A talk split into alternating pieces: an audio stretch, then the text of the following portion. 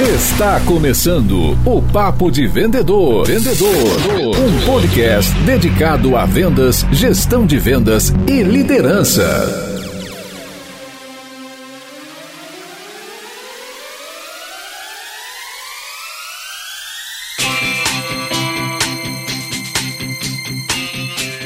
Olá, super vendedor, tudo bem? Estamos começando o nosso terceiro papo de vendedor. E nós estamos realmente assim muito felizes com os resultados que a gente tem obtido com o programa. Nós estamos recebendo alguns directs no supervendedores, alguns comentários no post, falando dos nossos episódios anteriores. E isso está sendo muito gratificante para nós. Se porventura você ainda não mandou a sua mensagem, acessa aí no Instagram supervendedores e manda pra gente o que você está achando dessa nossa primeira temporada. Hoje o programa tá super especial Vamos falar sobre conhecimento, habilidade e atitude em vendas com um convidado de peso, alguém que tem muita propriedade, muito conteúdo para falar sobre o tema. Portanto, seja muito bem-vindo, seja muito bem-vinda. Esse aqui é o Papo de Vendedor. Eu sou Leandro Munhoz, vendedor e fundador do Super Vendedores, e estou aqui com o Daniel Mestre. E aí, pessoal?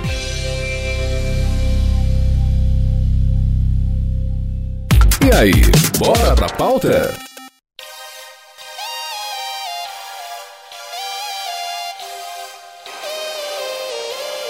Estamos aqui hoje, Raul Candeloro, diretor do Grupo Venda Mais, está distribuindo conteúdo relacionado à área comercial para a gente desde 1994. Raul, manda o seu oi para a galera aí. Olá, pessoal do Papo de Vendedor, amantes das vendas, o pessoal que tem tatuado assim, eu amo vender, eu quero bater meta, bora bater meta, esse é o nosso grupo. Daniel Leandro, obrigado pelo convite, vai ser um excelente programa com certeza. Show de bola. A gente que agradece a sua participação, tanto eu quanto o Daniel tem muito carinho por você, por toda a equipe da Venda Mais. Consumo a revista já há quase 10 anos, desde o meu primeiro trabalho com vendas, né? A gente teve a oportunidade de gravar uma entrevista no Super Vendedores falando sobre alta performance. Vou deixar um link aqui para nossa audiência que nos ouve nesse momento para assistir esse programa. Muito obrigado, Raul. Imagine, vamos lá. Raul, na sua opinião, como um gestor de vendas pode identificar em qual ponto o chá, a equipe dele, precisa ser desenvolvido? Muito bem, vamos começar definindo o que é o chá. O chá vem de um conceito que é do RH, que é conhecimentos, habilidades e atitudes, e esse conjunto de conhecimentos, habilidades e atitudes vai fazer com que uma pessoa seja mais competente ou menos competente. Então é uma visão um pouquinho mais organizada sobre como você melhorar a performance de uhum. alguém. Quando eu comecei a estudar o assunto, eu notei que não existia nada definindo o chá das vendas. Perfeito. Então a gente começou a, a, a na Venda Mais a se aprofundar nisso e vamos definir o chá das vendas. E com a experiência que a gente tem, então, de treinamento, de consultoria, né, de estar mais próximo das equipes de vendas, a gente começou a ver que existiam alguns conhecimentos específicos, algumas habilidades, que são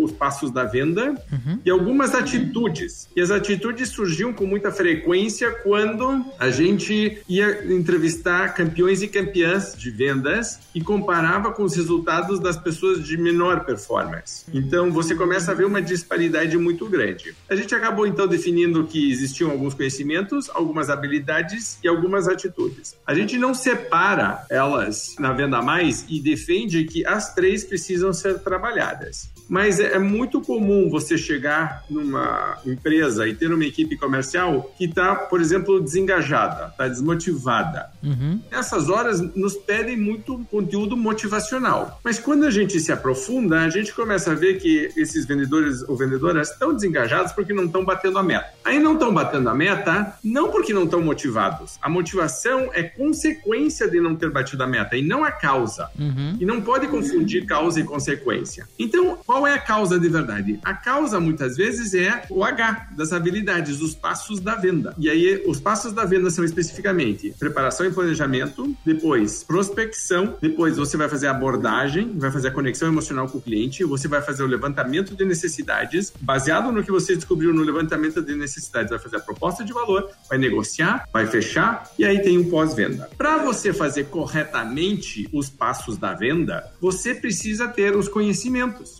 São? Os conhecimentos de produto e serviço, os conhecimentos da própria empresa, como funciona a história dela, o posicionamento dela, por que, que ela é diferente, etc. Conhecimento de mercado, conhecimento dos concorrentes, conhecimento dos próprios clientes, então quais são os tipos de clientes, os segmentos que a gente atua. Então você vê que você vai fazer um diagnóstico, a gente gosta muito de começar pelas habilidades. Invariavelmente você vai descobrir que você tem muita coisa para fazer nas habilidades. Desenvolvendo as habilidades, você vê imediatamente uma repercussão positiva nas atitudes. Ao trabalhar as habilidades, muitas vezes fica claro que alguns dos conhecimentos estão falhos. Então a gente começa pelas habilidades, a partir de conhecimento quando é necessário, dependendo de qual conhecimento está faltando, e as atitudes vão naturalmente subindo. Quando você chega no momento onde a equipe já está treinada e está muito bem em habilidade, está muito bem em conhecimento, aí você começa a reforçar a questão das atitudes, que isso aqui geralmente vai fazer diferença. A gente é chamado invariavelmente por questões de atitude, mas atitude, ou falta de, no caso, é consequência. Voltando então, se o ponto principal acabam sendo as habilidades, dentro das habilidades a gente já sabe quais são as mais frequentes com problemas. E as que são mais frequentes com problemas são as habilidades do meio. Uhum. Outra coisa que nos pedem muito na Venda Mais, treinamento de prospecção de clientes. Toda vez que eu faço uma pesquisa na Venda Mais de assuntos mais demandados, né, eu pergunto para os leitores, para os assinantes, o que você gostaria que a gente abordasse e que te ajudaria a superar seus desafios para o próximo período. Invariavelmente, prospecção vem em primeiro lugar. Sempre, sempre, sempre. Perfeito. Segundo lugar, vem coisas como negociação e fechamento, que é a outra ponta. Então, se você pega as habilidades, planejamento e prospecção são as duas primeiras, e negociação e fechamento são as duas últimas, depois, né, fechando com pós-venda. Mas o pessoal está muito preocupado com a prospecção e muito preocupado com o fechamento. Mas no meio, as etapas intermediárias, que são para mim justamente as que definem uma boa venda consultiva, uma venda bem feita, uma venda correta tecnicamente, e aí você vai ter uma abordagem correta, você vai ter um levantamento de necessidades, uma proposta de valor corretos. Isso vai invariavelmente facilitar muito os próximos passos, que seriam a negociação e fechamento. Eu tenho a, a certificação Venda Mais, é hoje a única certificação em vendas que existe. É um teste que a gente faz online, a gente agora, inclusive, estava revisando ele, a gente tirou ele do ar agora no final do ano para revisar, que eu quero uh, mudar algumas coisas, mas levantamento de necessidades, que é a questão onde o vendedor ou a vendedora se aprofunda com perguntas para entender melhor a situação do cliente e como podemos ajudá-lo, é a nota de longe a mais baixa de todas. Então você vai notar que o passo que seria o mais importante de todos, que é o levantamento de necessidades numa venda consultiva, é o mais baixo. Então tá aí uma outra dica também. Geralmente, quando você vai começar a trabalhar com uma equipe de vendas para melhorar algumas das coisas, eu já começaria a dizer, preste muita atenção nas perguntas que estão sendo feitas pela tua equipe de vendas. Qual é o roteiro que está sendo utilizado? Porque invariavelmente ele é fraco e porque ele é fraco, a gente não aproveita corretamente as oportunidades, a gente negocia mal, a gente tem uma taxa de conversão mais baixa, o ticket médio é mais baixo e fica uma lacuna aberta, porque como o cliente não foi atendido na sua plenitude, vamos dizer assim, porque eu não me aprofundei de verdade no que estava acontecendo, no que como podia atendê-lo, eu deixo uma lacuna aberta para que possíveis concorrentes entrem depois. Então, resposta longa, certo? Mas explanando exatamente qual é a situação, o raio-x que eu tenho feito da situação atual hoje de demanda de treinamento de equipe comercial. Eu tenho feito muito trabalho de recrutamento e seleção de equipes comerciais. Uma das coisas que eu percebi que quando eu contratei pessoas com base nos conhecimentos e habilidades. Gente com bastante experiência em vendas, gente que já tinha feito treinamento, gente que já tinha uma rodagem, acreditando que esse cara ia ter uma entrega mais rápida, é, uma curva de aprendizado menor e tal. Eu fui surpreendido, porque quando a gente contratou algumas pessoas mais novas, com menos experiência, mas estavam com muita vontade, né? Estavam com atitude lá em cima, tipo, me fala o que, que eu preciso fazer que eu vou fazer, a gente percebeu o contrário. Essas pessoas que vieram foram contratadas mais pela questão da atitude do que pelos seus conhecimentos e habilidades, elas conseguiram entregar resultado mais rápido. Uma das coisas que eu imagino que tenha acontecido é que esses mais experientes, com menos ênfase aí em aprender o que deveria ser feito numa empresa nova, né, achando que já entende do mercado, que não precisa ser tão treinado, ou que já sabe tudo o que precisa fazer, então ficam pouco mais resistente à etapa de treinamento. E esse pessoal que veio com base na atitude, ficou muito mais fácil da gente treinar as duas primeiras letras aí,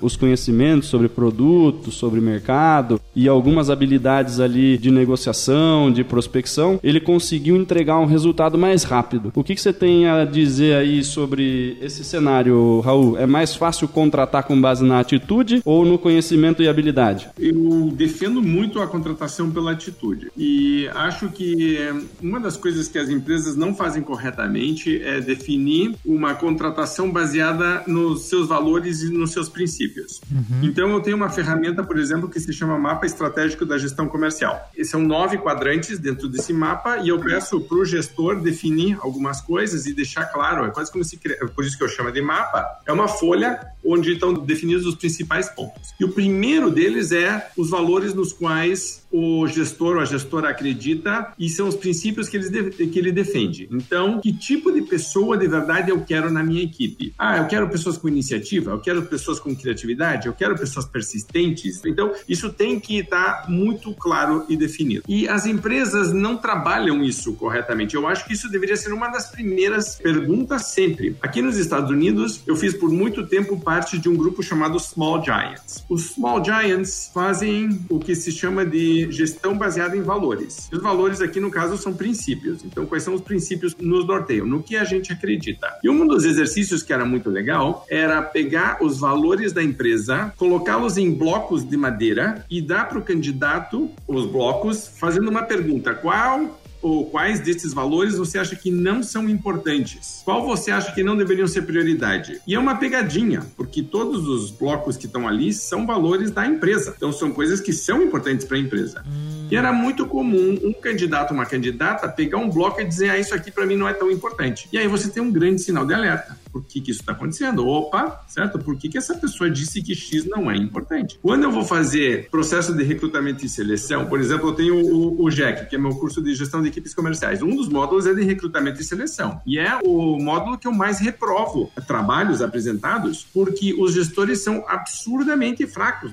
O processo de recrutamento e seleção é capenguíssima na maior, na maior parte das empresas. Não sabem fazer. Então, a, a gente pega e revisa todos, né? Até eu tenho um questionário que eu fui desenvolvendo com o passar dos anos de perguntas que eu recomendo que sejam feitas e de trabalhos que, né, todos os anos eu tenho 200 alunos fazendo o curso. Então são 200 questionários que são apresentados já há sete anos. Né? É bastante questionário. Se você pegar uma boa pergunta por questionário, você tem a ideia mais ou menos né, da qualidade e da quantidade de perguntas que dá para fazer num bom roteiro. E, e a atitude que acontece é que quando eu pego uma pessoa que é experiente, ela é experiente num determinado contexto. Se ela é colocada num contexto diferente, diferente, aquela experiência muitas vezes não é um pró, é um contra. Principalmente se ela vier, como você falou, muito segura de si, muito achando que já sabe, e ela vem se inserir num contexto diferente, que tem uma cultura diferente, valores diferentes, está pedindo habilidades diferentes ou uma revisão das suas habilidades. Então, a experiência em alguns casos, e eu falo isso de, assim, eu tenho 52 anos, estou há 25 anos no mercado com a Venda Mais, então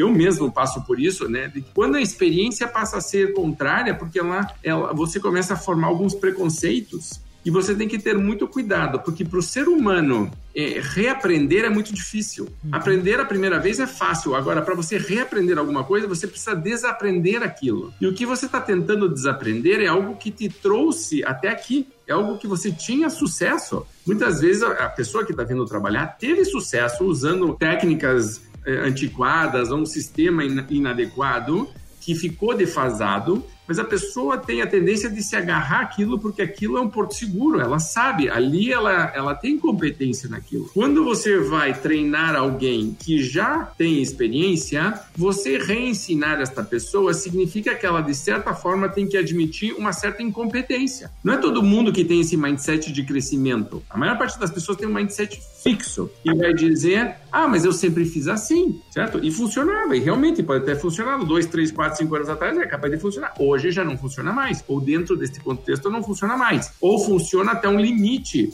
e depois a pessoa não consegue passar daquele limite e precisa revisar e melhorar. Então, quando a pessoa vem com vícios, com preconceitos, é complicado. Ao mesmo tempo, tem que notar, isso é muito, muito importante, de que só contratar pela atitude também tem pontos falhos. Porque o que acontece é que você acaba não tendo uma metodologia clara de vendas. Então, eu recomendo muito que a atitude seja extremamente valorizada, é uma das prioridades no processo de recrutamento e seleção, mas a empresa tem que ter uma metodologia de vendas e tem que estar preparada para ensinar esses vendedores ou vendedoras a praticarem esses passos. A gente chama isso de onboarding, os 90 primeiros dias de um vendedor uma vendedora. Uma empresa que pega pessoas experientes está tentando encurtar o processo de fazer com que o vendedor ou a vendedora passe a desempenhar bem, passe a bater a meta. E ao acelerar o processo, muitas vezes enfia os pés pelas mãos e compromete todo o resultado. Então, quando eu tenho um processo, o correto para mim seria, como você falou, valorizar e contratar pelas atitudes, aí ter um processo de treinamento sério para ensinar quais são os conhecimentos e habilidades que eu quero que desenvolva. Aí tem um período de experiência para começar a desenvolver isso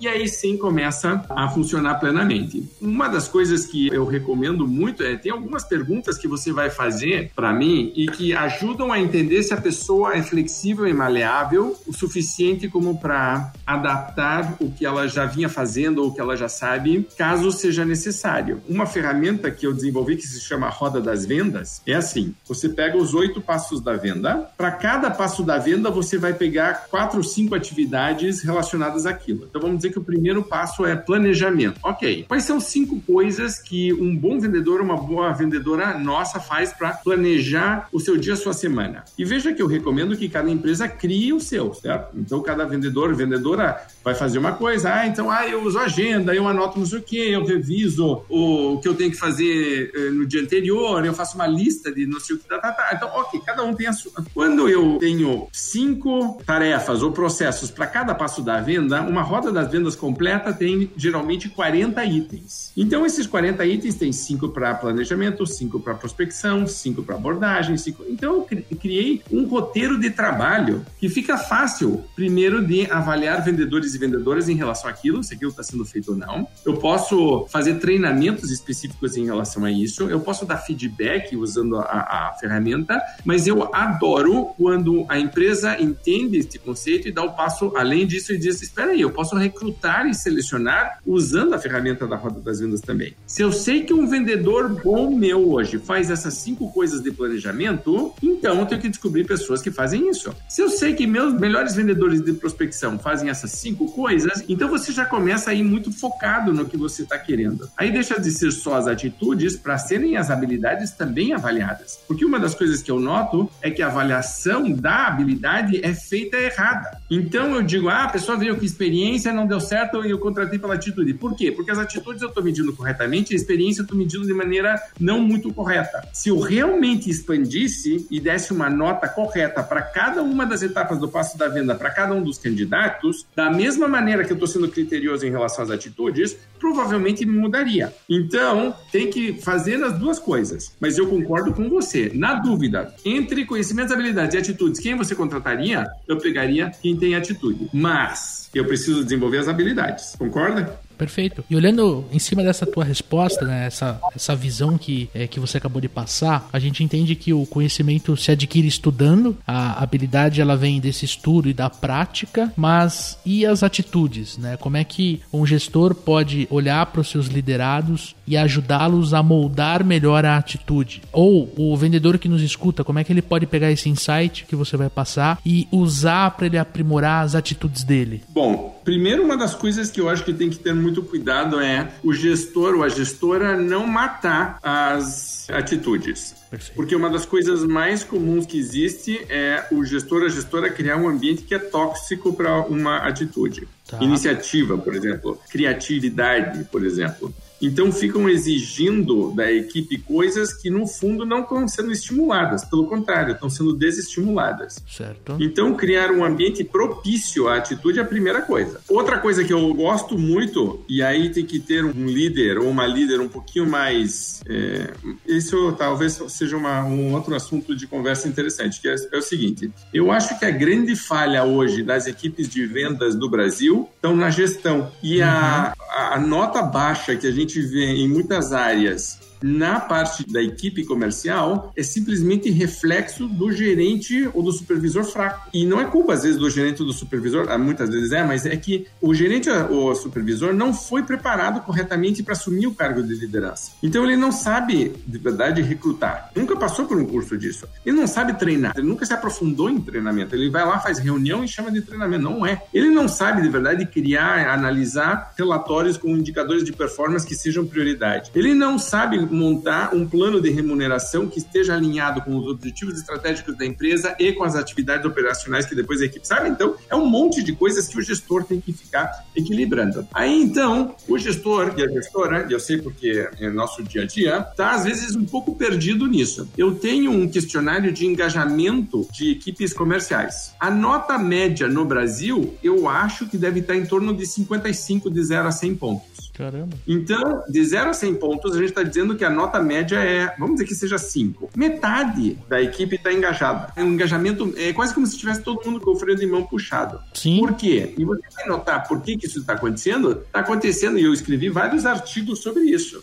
Uhum. É, as reuniões não são eficientes, são longas demais, não tem foco, não se fala nada. O gestor é um gargalo, os departamentos não se falam entre si, não existe um ambiente é, bom de trabalho em equipe, não existe compartilhamento de melhores práticas, a remuneração está desalinhada com a realidade do mercado ou com os esforços do, dos vendedores. Então, tem alguns vendedores que trabalham pouco e estão ganhando muito, tem alguns que estão trabalhando muito e ganhando pouco. Quer dizer, tem uma série de questões aí. Eu escrevi vários artigos sobre isso porque é um reflexo do dia a dia. Mas uma das coisas que eu noto que faria a maior diferença em relação às atitudes seria o gestor ou a gestora aprender a dar feedback correto. Uhum. Na frequência correta, do jeito correto. Se conseguir fazer isso, invariavelmente todas as outras notas eu vejo nos meus alunos impacto imediato, Legal. subindo. Raul, entrando um pouquinho então no tema aí de liderança, mas não deixando o nosso assunto de fora, né? Eu vejo muito líder comercial focado muito mais em cobrar, né, um resultado, então pressionar os vendedores, olhando só para a é... meta às vezes, né? Isso, olhando para a meta ou olhando para poucos indicadores, né, tipo número de visita ou qualquer coisa do gênero e cobrar e, e pressionar. E uma vez que algumas é, atitudes dos vendedores aí possam ser um gargalo no processo, né, ele não tem o desenvolvimento dessas habilidades vindo da sua liderança. Então, ele é cobrado para fazer, por exemplo, mais visitas ou tentar vender mais coisa do mix ou aumentar o faturamento no cliente X. O líder dele não passa para ele ferramentas ou não ensina para ele como ele pode melhorar a resiliência dele dentro do processo para fazer mais visitas e aguentar mais rejeição, por exemplo, ou uma técnica de negociação para aumentar o mix. Fica só uma via de cobrança e uma via muito baixa de desenvolvimento. Concordo. Gravei um vídeo sobre isso, inclusive no primeiro módulo do Jack, onde eu falo de liderança, onde tem uma matriz 2x2, onde um dos eixos é grau de cobrança, que tem alto e baixo, e outro é grau de apoio, alto e baixo. E aí você tem uma situação que, quando você tem um líder que cobra muito, mas apoia pouco, é uma situação muito desconfortável e insustentável. Você vai ter uma rotatividade muito alta dentro da equipe, você vai ter desengajamento, você vai ter é, os seus melhores vendedores reclamando o tempo inteiro, você vai ter gente que aprende a jogar o jogo, que se encaixa no sistema, não questiona, baixa a cabeça e diz, já entendi, certo? Como é que funciona aqui, e fica tudo morno, não questiona, não fala nada, mas também não alcança grandes resultados. Então, no mundo ideal da alta performance, sim vai ter cobrança, mas sim vai ter muito apoio. E essa é uma transição que nem todo gestor e nem toda gestora está preparado para fazer. Porque primeiro ele tem que se abrir à, à conversa, ao diálogo. Porque quando eu só cobro, basicamente eu, é um monólogo. Uhum. Eu não estou, de verdade, pedindo a opinião de ninguém, eu não estou pedindo recomendações, sugestões, eu estou mandando. Quando eu inverto o processo e digo, espera aí, o que nós poderíamos fazer? E o gestor começa a entender que é sua função fazer com que a equipe se desenvolva, Aí então, a gente vê isso muito, muito claramente em casos de consultoria e de mentoria, onde muitas vezes o gestor, a gestora acaba sendo mandado embora, porque ele não tem a segurança necessária. Engraçado, porque o líder que cobra demais parece seguro, mas no fundo não é. Uhum. Uma pessoa que é insegura é essa que assume essa postura de exigir muito e dar pouco apoio. A pessoa que tem uma segurança vai chamar a equipe e vai dizer: o negócio é o seguinte, esses são os dados aqui. O que nós podemos fazer? E aí vai começar um debate. No debate, a equipe vai opinar e vai falar. Hoje, por exemplo, a gente fez de manhã uma reunião reunião, a gente tem alguns clientes que estão numa situação onde a equipe comercial evoluiu muito, mas o resto da empresa não evoluiu. Isso também cria um processo de ruptura interno que é muito complicado, porque alguns dos gestores mais antigos dessa empresa, uma empresa grande, uhum. não evoluíram na mesma velocidade. Quando começa a cobrar, eu estou exigindo que o outro mude, mas eu não quero mudar de novo, aquela história do mindset do crescimento, o mindset fixo, a pessoa que está cobrando dos outros está dizendo você precisa mudar, você precisa fazer mais, é muito você, você, você. E aí todo mundo olha e diz, e você? E aí o líder diz, não, eu não, eu não quero falar sobre mim, certo? É quase como se eu fosse perfeito. Por que essa postura? Porque sabe no fundo que não é uma posição segura. Então, vai cobrar muito. O gestor, a gestora hoje que está evoluindo junto com a equipe, fazendo com que essa mudança aconteça, está começando a ter que repensar muitas coisas. A gente tem recomendado, por exemplo, que o gestor, a gestora faça a formação em coaching. Vá revisar o teu modelo mental. A pessoa traz uma história de vida de achar que é assim que está fazendo. Veja que um gestor, uma gestora que está cobrando assim, no fundo, não faz isso por maldade, né? Malvadeza. É o jeito que ela acha que é correto. Não funciona. Ou funciona de maneira muito limitada, mas a pessoa, no fundo, não conhece outro caminho. Então, tem que abrir a cabeça do gestor ou da gestora para que sim, existem outros caminhos. Você, como pessoa, tem que melhorar. É muito, muito comum, por exemplo, a gente ser contratado na Venda Mais para treinamento de equipe de vendas. E a gente chega e diz, ok, e treinamento dos gestores? Por que não os gestores? Não, porque os gestores não precisam. E como que não precisam? É inacreditável essa visão de que é só a equipe que tem que melhorar. Não é? Todo mundo tem que melhorar. Inclusive, se o gestor está empacado, ele é um símbolo a equipe está olhando e vendo o que está acontecendo. Se a liderança está se desenvolvendo, está fazendo curso, testando coisas novas, está aprendendo, assume erros quando comete, uma conversa mais evoluída, você vai ver um, a própria equipe se motivando a fazer mais coisas e a testar. Mas se o gestor ou gestora está fechado em relação a isso e é fechado em relação a feedback, aí se diz: ah, você tem um problema, tem uma liderança tóxica, uma liderança num modelo primitivo, defasado, que infelizmente ainda é comum, mas está cada vez mais claro que é muito limitado. E não é uma gestão de alta performance. Pode ter momentos, certo? Dependendo de demanda de mercado, de situação de alguma coisa, onde funciona, mas ela não é sustentável. O líder, quando ele se blinda do, do treinamento, por exemplo, né? Ele fala que ele não precisa ser treinado. Na verdade, a equipe dele também não precisaria, né? Se ele tivesse fazendo o papel dele de forma adequada, a equipe dele estaria voando. Esse papel de só cobrar, né, como única ferramenta ali de liderança, né, pressionar e cobrar, na verdade mostra uma fraqueza da liderança, né?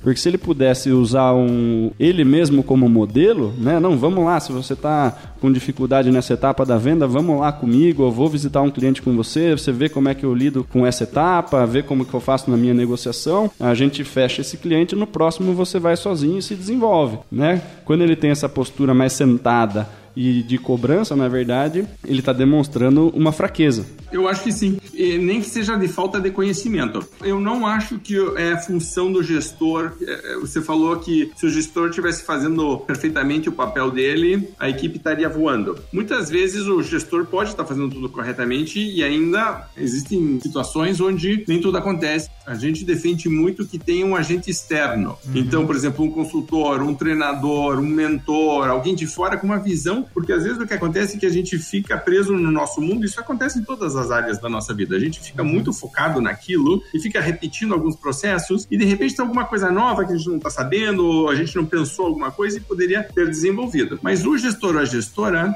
hoje ele não tem muitas vezes domínio do processo comercial de verdade, certo? Então, por exemplo, um gerente para mim que vai para a rua e mostra para o vendedor o que ele deveria estar tá fazendo corretamente, é um tipo de gestor, é com certeza absoluta. Mas imagine que um técnico de futebol fosse um cara e dissesse: Deixa eu te mostrar como é que chuta o pênalti. O cara vai começar a rir, porque o técnico é o técnico e o jogador é o jogador. Não acho que sempre o gestor, a gestora precise ter esse domínio. É claro que precisa ter o conhecimento, a maior parte dos gestores não tem, mas daí a executar corretamente são passos diferentes. Então, por exemplo, uma coisa que eu defendo muito, eu não entendo nada de alguns tipos de mercado. Vamos dizer que é só um exemplo. Eu chego lá na empresa, eu não preciso entender muito. O meu processo de feedback, baseado no modelo de coaching, vai ser simplesmente fazendo perguntas para a pessoa. Onde você está bem, onde você não está, onde você acha que você pode melhorar, que sugestões você não tem, o que, que você já fez antes que deu certo, o que, que não deu. Você vai encaminhando a pessoa. Eu não preciso ir a campo com ela. Eu poderia, obviamente eu poderia, mas eu não preciso isso. E às vezes eu tenho um, um certo cuidado, porque o gerente, como super-herói, é aquele que vai diz: Veja como eu faço, deixa comigo essa aqui e depois você seja igual a mim. Ele não está criando de verdade uma equipe muito evoluída, avançada. Uhum. Ele está criando mini réplicas, mini mins do gerente. E ele está se colocando numa posição de superioridade. Eu sou bom, veja como eu faço e faço igual a mim. É um modelo? Sim, é mas não é necessariamente o único. E geralmente, quando eu vejo esse tipo de modelo, ele é um modelo que eu chamo de egocêntrico. Então, tem uma pessoa que, no fundo, está procurando um gestor, uma gestora que também é inseguro e está procurando validação. Em alguns momentos, é fundamental que o gestor, a gestora diga: espera aí, deixa eu assumir, deixa eu fazer, concordo com você. Mas, para mim, o desenvolvimento da equipe de vendas não deveria estar baseado só nisso, porque o próprio vendedor, a própria vendedora, precisa encontrar seu caminho. E os melhores vendedores e as melhores vendedoras têm o seu próprio jeito então, que se o gestor super-herói chegar e dizer faça igual a mim, o campeão de vendas, a campeã de vendas, imediatamente vai dizer, hum, eu queria fazer do meu jeito. Uhum. E pode ser muito parecido, é quase como se estivesse tocando a mesma música, mas, né, dando o seu toque, ou, ou cozinhando o mesmo prato, seguindo a mesma receita, mas dando a sua pitada, fazendo o seu molho.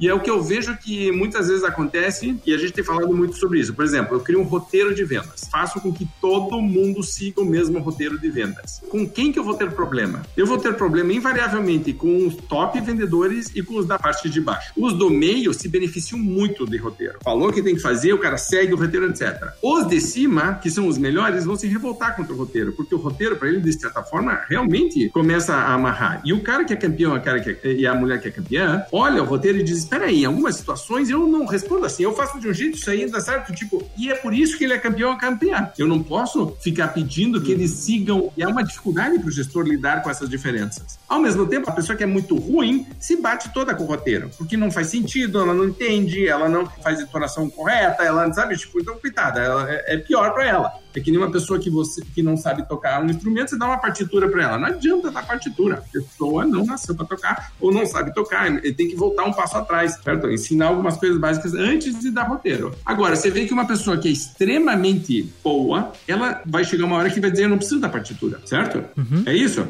Então, veja que quando eu quero criar uma equipe de alta performance de verdade, eu tenho que entender, e o gestor bom para mim é o gestor que entende essas diferenças. Porque para os top e para as top, vai dizer é isso aqui que eles precisam. Eles precisam de desafios, eles precisam de direção, eles precisam, sabe, tipo, de você canalizar a energia deles para que eles façam corretamente mais do que já precisa ser feito. Você precisa blindá-los de algumas coisas para que eles possam estar o máximo possível na sua zona de alta performance. Ok, maravilha. Eu tenho o bloco do meio. Esse bloco do meio é isso que você falou. Eu vou lá, eu mostro, eu falo, eu faço, não sei o que, precisa de referência, ótimo, maravilha. E eu tenho a turma do fundão. Aí a turma do fundão ou sobe rapidamente para a turma do meio ou demite uhum. e né, começa um novo processo. Mas isso tudo, a maior parte dos gestores hoje não está fazendo adequadamente. Isso com certeza absoluta. Tem muito gestor que tem medo, inclusive, de demitir. Às vezes ele fica em cima do muro, tipo, poxa, eu vou demitir. Eu acho que eles vão performar mês que vem, né? Os meus, meus vendedores da base ali, que ah, eles vão conseguir, eles vão bater a meta. Eu costumo falar muito, né? O maior inimigo do vendedor é a esperança. E o gestor tem muita esperança também de que aquele vendedor que performa baixo, que puxa o resultado para baixo da empresa, ele vai um dia ser um, um top performance, né? Posso só fazer um comentário rápido? Claro, claro, com certeza. O Vilena, que é coordenador do curso de gestão de comercial da GV, deu uma palestra esse ano na Expo Venda Mais. E falaram sobre isso, né? Fizeram uma pergunta para ele e ele deu uma resposta que eu achei muito engraçada. Que ele disse que o coração do gestor comercial tem que ser um coração de ouro. Tá. Frio e duro. Todo mundo começou a rir muito quando você falou, tipo assim, frio e duro. Se não se apegue, certo? Tipo assim, não comece de nhenhenhe, porque sim, tem todo um lado de que a gente tá ali para desenvolver as pessoas. Uhum. Mas a pessoa tem que entregar resultado. Então é um caminho de via dupla. São duas coisas. Por isso, é um grande grau de apoio e é um grande nível de exigência. As duas coisas são necessárias numa equipe de alta performance. Se o gestor ou a gestora começa a aceitar desvios de conduta ou que não bater a meta seja encarado como ar- algo normal, você tem um problema. Uhum. Porque você está dando um recado claro para a equipe de que algo é aceito. Uhum. Você acaba passando a mão, né? É, Fazendo muito carinho no vendedor que não performa. E aquele que performa, ele começa a olhar e fala assim: Poxa, eu tô batalhando aqui, às vezes ficando até mais tarde, trabalhando todos os meus indicadores dentro do processo de vendas, dentro do CRM. E aí alguém que não bate a meta ou que de repente não tem direito a um prêmio e acaba ganhando, ele se sente até um pouco injustiçado, né? Exato, exato. E a cobrança geralmente vai em cima dos top, né? Que é da onde ele realmente tem uma esperança de tirar mais alguma coisa para chegar na meta dele. O pessoal de baixo não dá para contar, então eu vou precisar que os meus melhores vendam o dobro para bater a minha meta de gestor,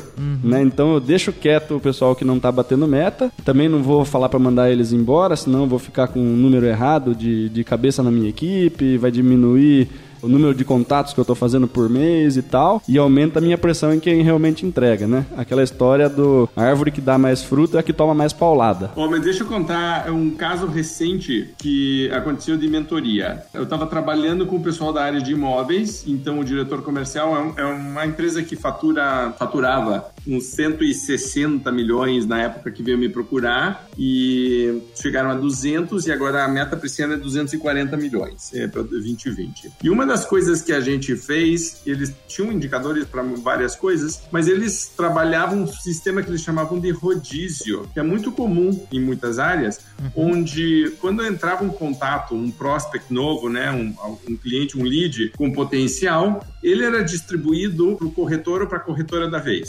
Não interessava que tipo de imóvel era, era simplesmente quem é que está na vez e entrava. Quando eu pedi para ele começar a avaliar taxas de conversão, ele começou a notar que tinha taxas de conversão completamente diferentes para cada corretor, dependendo do valor do imóvel sendo negociado. Então, a gente descobriu que tinha uma corretora, que era a campeã de vendas deles, que trabalhava fantástica, maravilhosamente bem qualquer imóvel acima de 4 ou 5 milhões de reais. Ela gostava, ela ia. Só que é um uma venda geralmente de um ciclo mais longo. Claro. Certo? Então demora, tem várias visitas, às vezes tem que falar com mais de uma pessoa, etc. Mas ela adorava, não tinha problema nenhum com isso.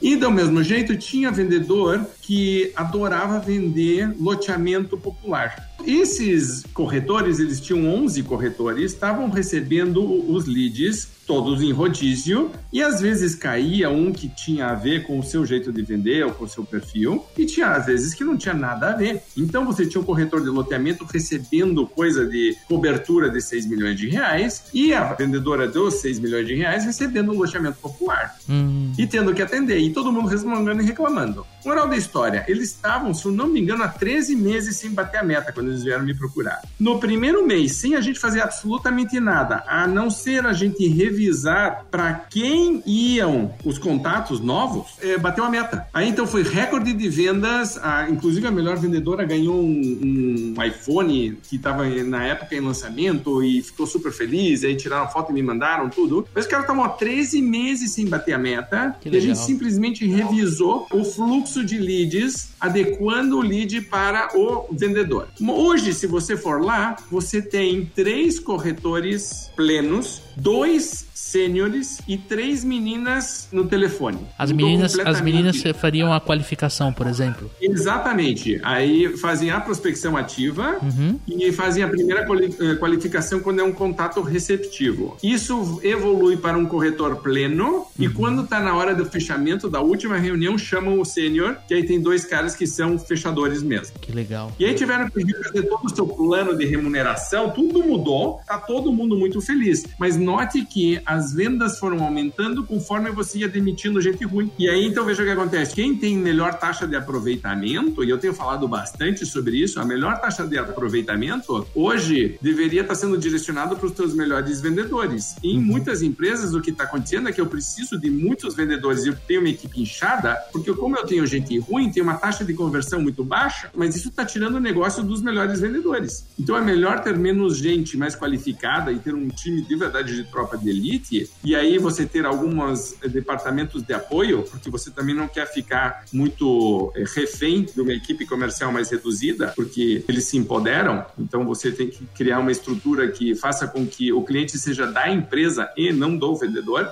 Isso é, outro, é uma outra conversa mais estratégica, mas a gente trabalha muito isso. É, você consegue começar a diminuir a equipe comercial, enxugar e ao mesmo tempo melhorar os resultados, porque o que tinha antes era um processo muito ineficiente que era mascarado pela quantidade e pelo volume. Nesse caso, eu acho que é importante pontuar, existe para a empresa, né? Existe o perfil de cliente ideal, mas também existe o perfil de vendedor ideal. Então, a conversa que eu estava tendo com o Daniel antes, não adianta você colocar um cara que é muito bom em fechamento para prospectar. Não vai ter uma boa performance, consequentemente ele vai ficar desmotivado, não vai conseguir bater a meta, não vai ter bons indicadores, porque ele está mais focado mais no fundo do funil, né? no fundo do processo de vendas da empresa. Exato. E veja que se você trabalha as habilidades e abre elas, você vai notar que hoje o que está sendo feito na maior parte das empresas é que está se exigindo de um vendedor de uma vendedora que seja bom em quase todas as etapas. Uhum. E em algumas empresas já estão começando a dizer, não, mas espera aí, o perfil do vendedor ou da vendedora que prospecta é diferente do perfil de uma venda consultiva que vai fazer perguntas, se aprofundar, tem uma venda mais técnica, mais qualificada,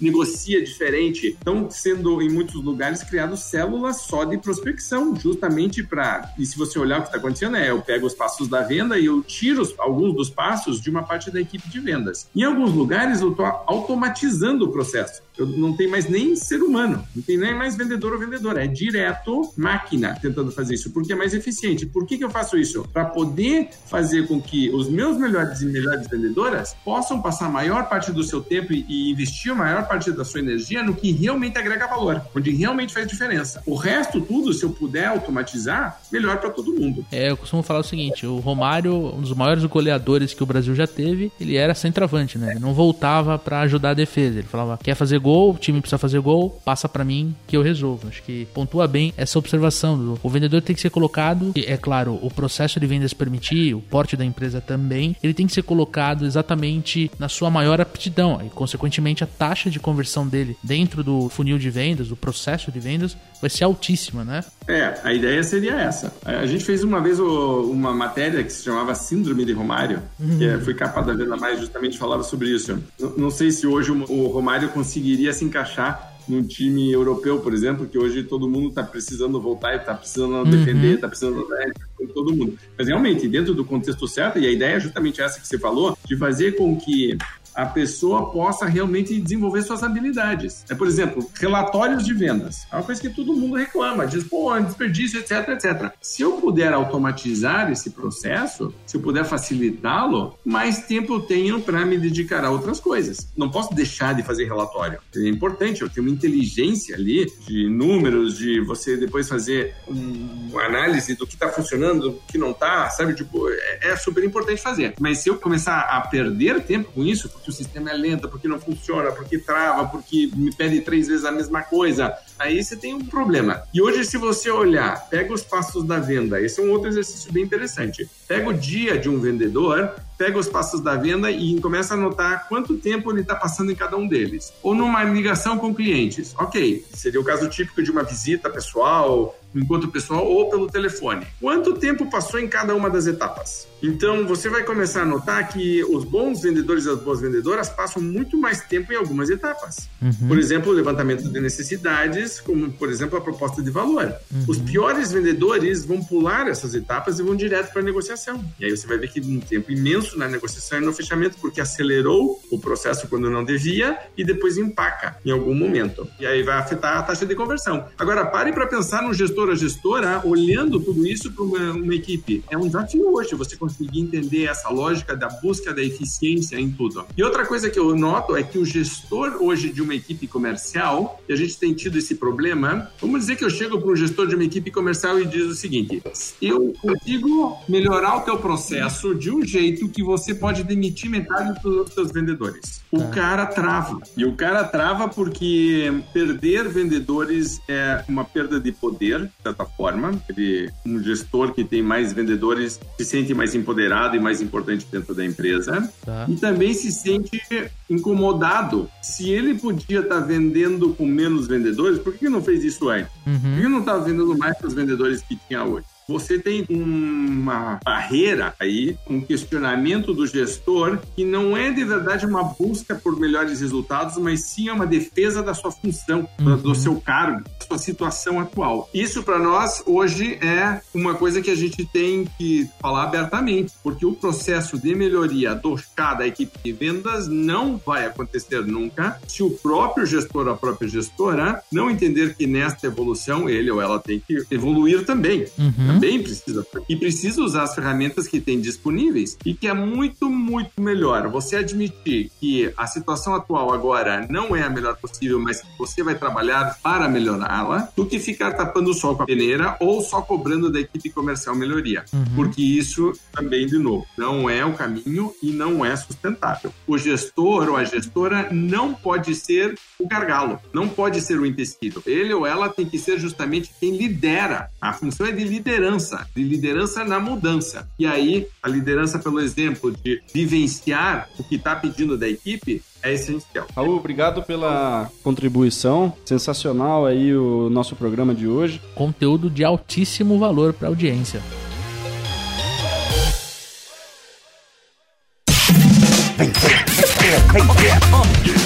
Momento Botini. Momento Botini.